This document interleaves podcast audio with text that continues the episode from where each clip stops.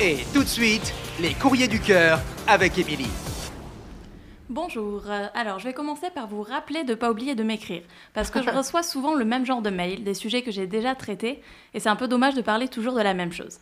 Alors si vous vivez des trucs un petit peu originaux, un petit peu hors du commun, même si vous n'avez pas spécialement besoin de conseils, si vous en sortez très bien tout seul, écrivez-moi quand même, racontez-moi votre histoire, parce qu'il y a peut-être quelqu'un dans le même cas que vous qui n'ose pas m'écrire pour me demander conseil, mais qui en aurait vraiment besoin.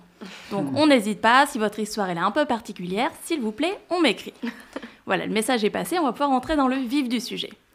Il y a un truc qui est ultra frustrant, c'est qu'il se passe vraiment des choses de ouf dans ma vie en ce moment, je rêve de pouvoir tout vous raconter, on est entre amis ici, mais malheureusement, je ne peux pas. Et je peux pas non plus vous dire pourquoi je peux pas. Et je peux pas vous dire quand je pourrais vous en parler Ah, sans chiantes. vous dire à quel point. c'est relou, hein C'est vraiment relou les gens qui font ça, je sais. Vous allez voir à quel point.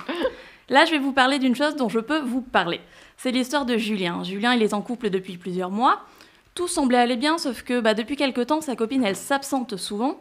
Et elle lui trouve des excuses du genre de ce que je viens de vous dire. je peux pas t'en parler, c'est personnel, c'est pas toi, c'est moi, je peux pas dire pourquoi, je peux pas te dire pourquoi, je peux pas te dire. Bon, on peut aller très loin comme ça.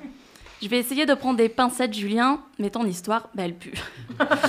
Soit ta meuf, elle te prépare une surprise, mais genre la surprise de ouf, dont tu vas pas te douter une seconde et qu'elle prépare trop bien, et dans ce cas-là, youpi, hein. Soit elle est simplement en train de faire des plans sur la comète avec un autre mec. Je suis vraiment désolée, depuis que je suis petite, on me dit qu'il vaut mieux arracher le sparadrap d'un coup, alors je le fais. La dernière fois qu'un mec m'a sorti ce genre de truc, il s'est barré pour une autre un mois plus tard. hein.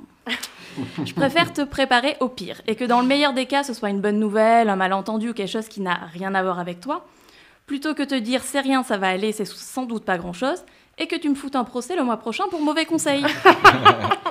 Généralement, les je peux pas te dire, ça n'inaugure pas grand-chose de bon. Bien souvent d'ailleurs, c'est ce que j'appelle les fausses excuses.